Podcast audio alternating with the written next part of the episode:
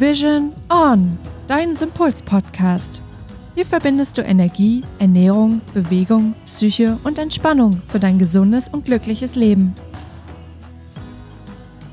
Moin ihr Lieben, willkommen zu einer neuen Folge mit Hannes und Fabian.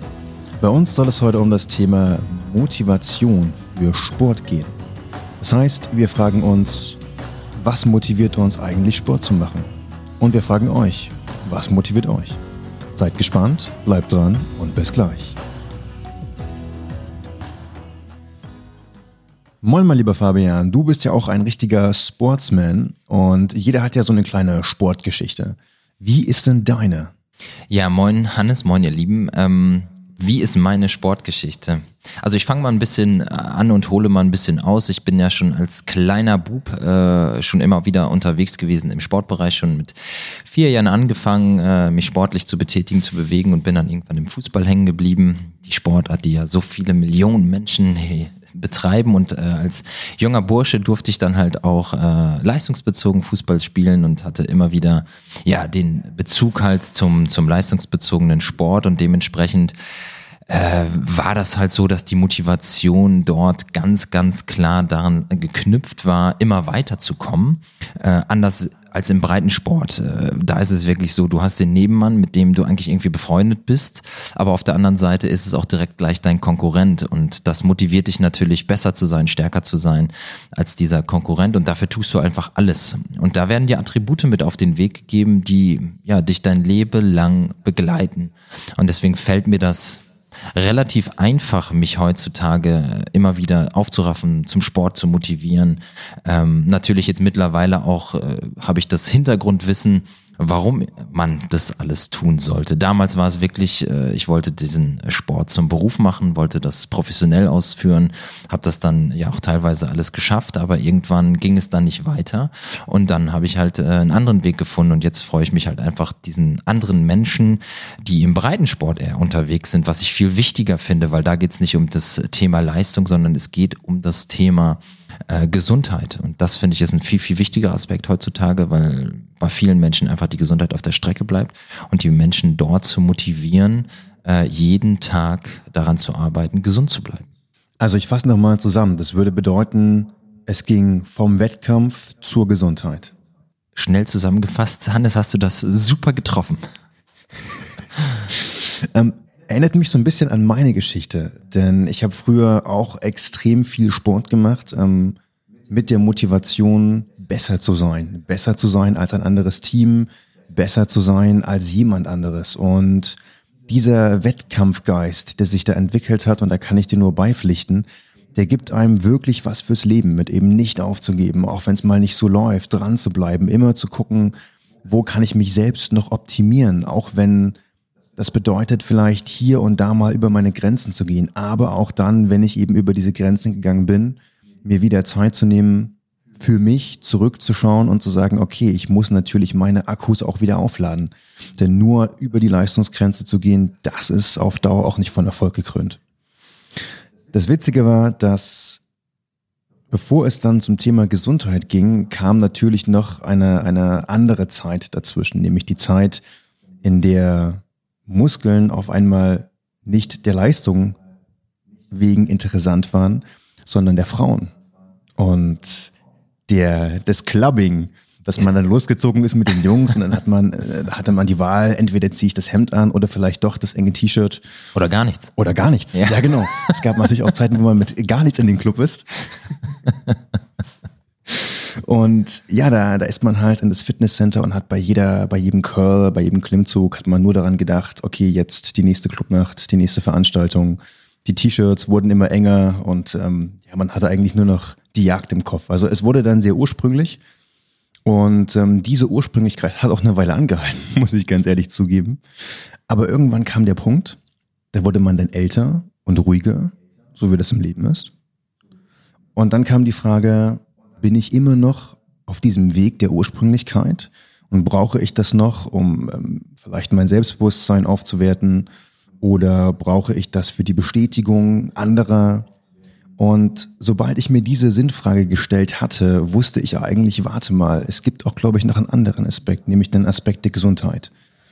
Und auf einmal hat sich auch mein Training verändert, denn davor war das immer viel Gewicht und Hauptsache der Muskel wird groß und wird beeindruckend anzuschauen. Aber das war gar nicht mehr wichtig, sondern wichtig war, sich gut zu fühlen, Ausdauer zu haben, fit zu sein, fit im Sinne von, mein Körper ermöglicht es mir langfristig und nachhaltig leistungsfähig zu sein.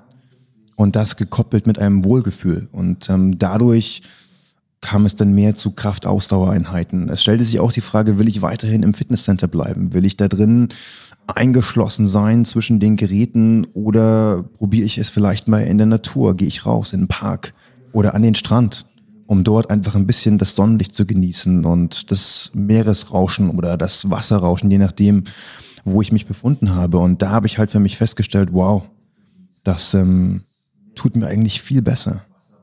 Und ich glaube, es ist genau diese Veränderung, die Veränderung der Motivation, die allen bewusst sein sollte. Also nicht zu sagen, hey, ich folge der Motivation, der ich mal vor zehn Jahren gefolgt bin, sondern ganz bewusst und auch mit einem guten Gewissen die Veränderung anzunehmen.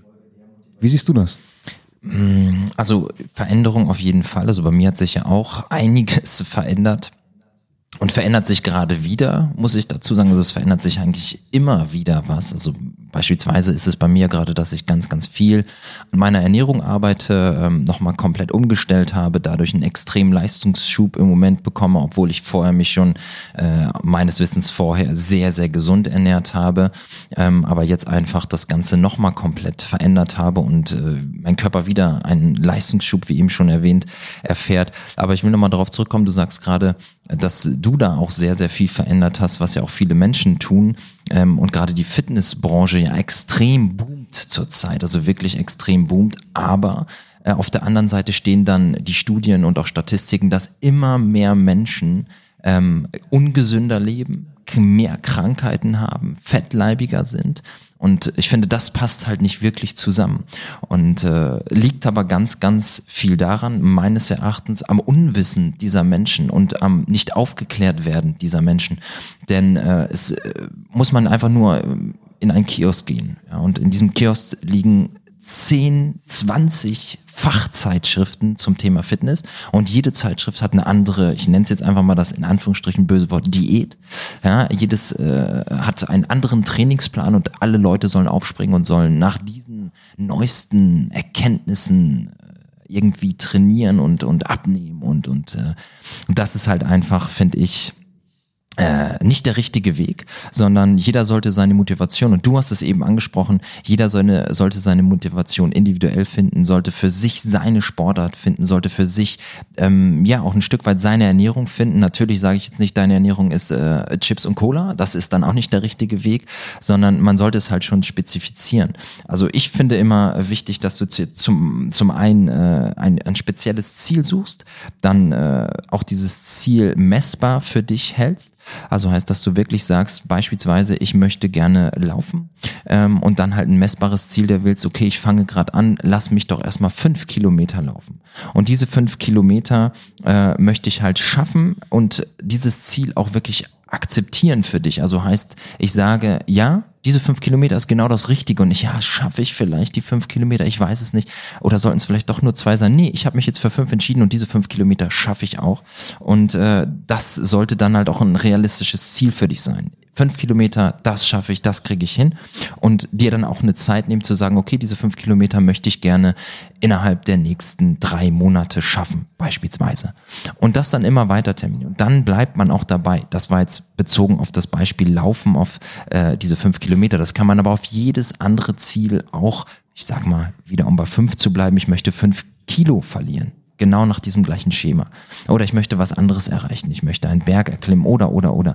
Aber man sollte halt sich immer vor Augen halten, dass man das ganz klar strukturiert und nicht einfach sagen, ja, ich nehme mal ab, wann weiß ich nicht, wie genau weiß ich auch noch nicht, sondern man sollte da wirklich äh, hinterbleiben und dann halt das wirklich auch konkretisieren. Ansonsten verläuft man sich in irgendeinem Urwald oder in irgendeiner Zeitschrift findet man sich wieder und ich probiere es jedes Jahr wieder, aber es bringt eigentlich wirklich nichts. Denn die Nachhaltigkeit kommt erst dann, wenn man wirklich es spezifiziert und es auch realistisch angeht.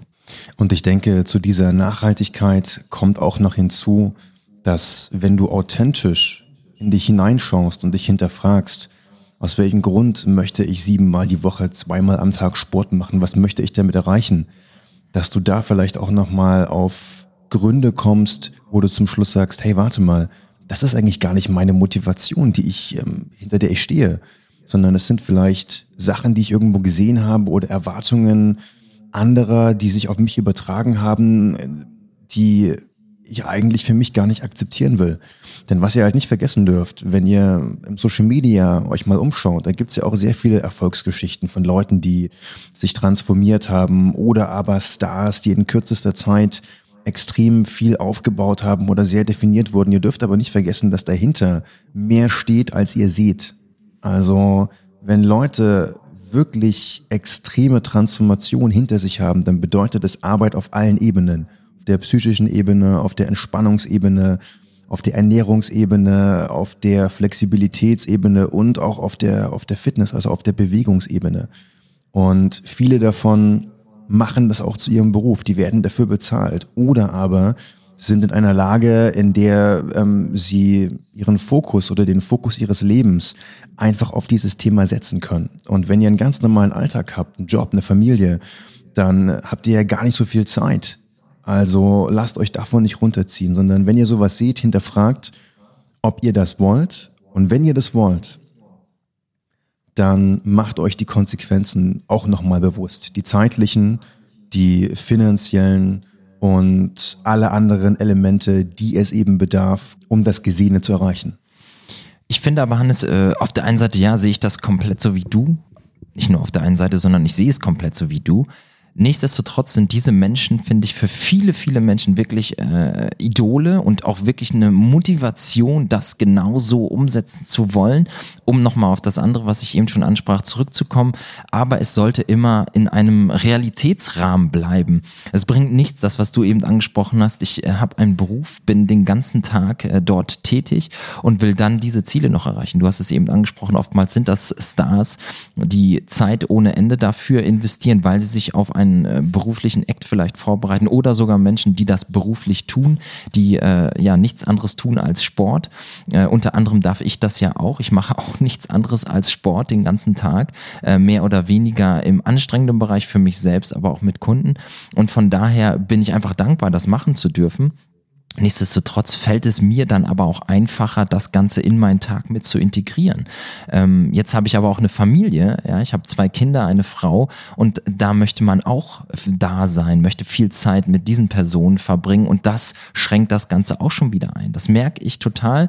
Seitdem wir eine Familie sind, seitdem wir Kinder haben, habe ich äh, ja andere Prioritäten und die mir auch wichtiger sind und äh, dementsprechend setze ich wieder andere Ziele realistisch, damit ich sie auch erreichen kann kann. Und damals waren sie noch ganz anders und heute sind sie wieder anders. Und das sollte man immer seiner Lebenssituation anpassen, ähm, aber immer diesen diesen Weg weitergehen, den wir vorhin angesprochen haben, äh, Gesundheit. Der gesundheitliche Aspekt sollte über allem stehen und dazu gehört zum einen der Sport, die Ernährung, die Psyche, die Entspannung, du hast es eben angesprochen, der Einklang von all diesen Bereichen, Aspekten ist super, super wichtig ähm, und äh, ja, das sollte man sich immer wieder vor Augen halten und vor allen Dingen auf seine individuelle Lebenssituation anpassen. Das finde ich ganz wichtig. Und das ist auch unabhängig, wie alt man ist. Denn ähm, es gibt keine Grenzen für die Bewegung. Also egal, ob ein kleines, junges Kind oder ob Senior. Es gibt immer Möglichkeiten, sich zu bewegen. Und sich zu bewegen heißt auch nicht Extremsport. Also du musst nicht ähm, aus 5000 Meter Höhen mit dem Snowboard aus dem Helikopter springen, nur um dann eine ungemachte Piste zwischen zwei Felswänden herunterzufahren und äh, der beinahe drei Saltos zu schlagen. Ich meine, Fabian, der macht das ganz gerne mal so in der Freizeit. Aber es kann ja nicht jeder so, so sein wie Fabian. nee, es kann nicht jeder so sein wie ich.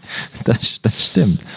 Ähm, es ist auf jeden Fall generationsunabhängig, denn äh, auch das bei mir, ich trainiere wirklich von jung bis alt, ob es dann äh, ein Jugendlicher ist, der seine Wehwehchen hat, der oftmals ähm, viel, viel unflexibler ist äh, als ein, als ein Senior, sage ich mal dann, oder auch vor allen Dingen untrainierter manchmal ist, gerade was Beweglichkeitssachen angeht, der Wahnsinn, aber auch was die Ernährung angeht, weil früher äh, die Menschen dann doch noch ganz anders aufgewachsen sind und äh, andere Dinge zu schätzen wissen, wie heutzutage die Jugendlichen halt nicht mehr, weil es ist ja einfach irgendwie alles da. Und äh, das macht auch ganz, ganz viel aus. Also generationenübergreifend auf jeden Fall. Hannes, da stimme ich dir definitiv zu. Ja, schönen Dank. So, mein Lieber, um die Folge dann gut abzurunden, würde ich sagen, fassen wir für die Leute da draußen noch einmal zusammen, welche beiden Punkte wir als besonders wichtig ansehen, um motiviert bzw. mit der richtigen Motivation Sport zu machen. Punkt Nummer eins: das Smart-Modell. Wichtig beim Smart-Modell ist, dass du motiviert rangehst, ein überprüfbares, messbares Ziel dir suchst, das spezifisch angehst. Also vorhin hatte ich das Beispiel mit den fünf Kilometern. Du möchtest fünf Kilometer laufen, dementsprechend messbar. Dein Ziel muss anhand bestimmter Kriterien auch überprüfbar sein. Ähm, du es halt ganz klar akzeptierst. Es soll motivierend sein, realistisch gesetzt sein und vor allen Dingen setzt dir eine Zeit, einen Termin, wann du ähm, dieses Ziel auch erreichen möchte. Es bringt ja nichts, wenn ich sage, ich möchte fünf Kilometer laufen und das in zehn Jahren, sondern die fünf Kilometer willst du ja vielleicht in den nächsten zwei, drei Monaten hinter dich liegen. Dementsprechend dann auch terminieren das Ganze. Und daran schließt sich direkt Thema Nummer zwei an, nämlich bevor du dich fragen kannst, was du eigentlich willst, musst du dich erstmal fragen, für wen du es tust und tust für dich. Sei authentisch bei der Frage, aus welchem Grund du dich für den Sport entscheidest, auch für die Sportart und dann wirst du sehen, dann fällt dir das Smart-Modell auch leicht. In diesem Sinne wünschen wir dir ein gutes Sportfrei oder wie es Klaas Häufer Umlauf sagen würde, gut Kick. Ich sage Kick it like Beckham. So ihr Lieben, damit verabschieden wir uns aus dieser Podcast-Folge. Wir hoffen, dass es euch gefallen hat. Hört beim nächsten Mal wieder rein und bis dahin bleibt sportlich. Auch von mir ganz liebe Grüße, schön, dass ihr dabei wart und bis bald. Bis bald. Ihr Lieben, wenn euch diese Folge gefallen hat, gebt uns gerne eine 5-Sterne-Bewertung und schreibt in die Kommentare, was ihr an dieser Folge besonders mochtet. Das Ganze könnt ihr bis Ende Januar tun, um dann eine Vision Box zu gewinnen. Diese beinhaltet Übungen und Tools aus den verschiedenen Bereichen, die euch im Alltag begleiten. Ich wünsche euch viel Glück. Bis dahin. Tja, so ist das halt. Große Muskeln, aber beim Denken hört es auf. Ja, das hat ja mit den Gehirnhälften zu tun und ich würde sagen, ich habe heute äh, mein Gehirn nicht so viel mit Wasser versorgt und jetzt kommt einfach nichts mehr. Scheiße, jetzt bleiben schon die Worte aus.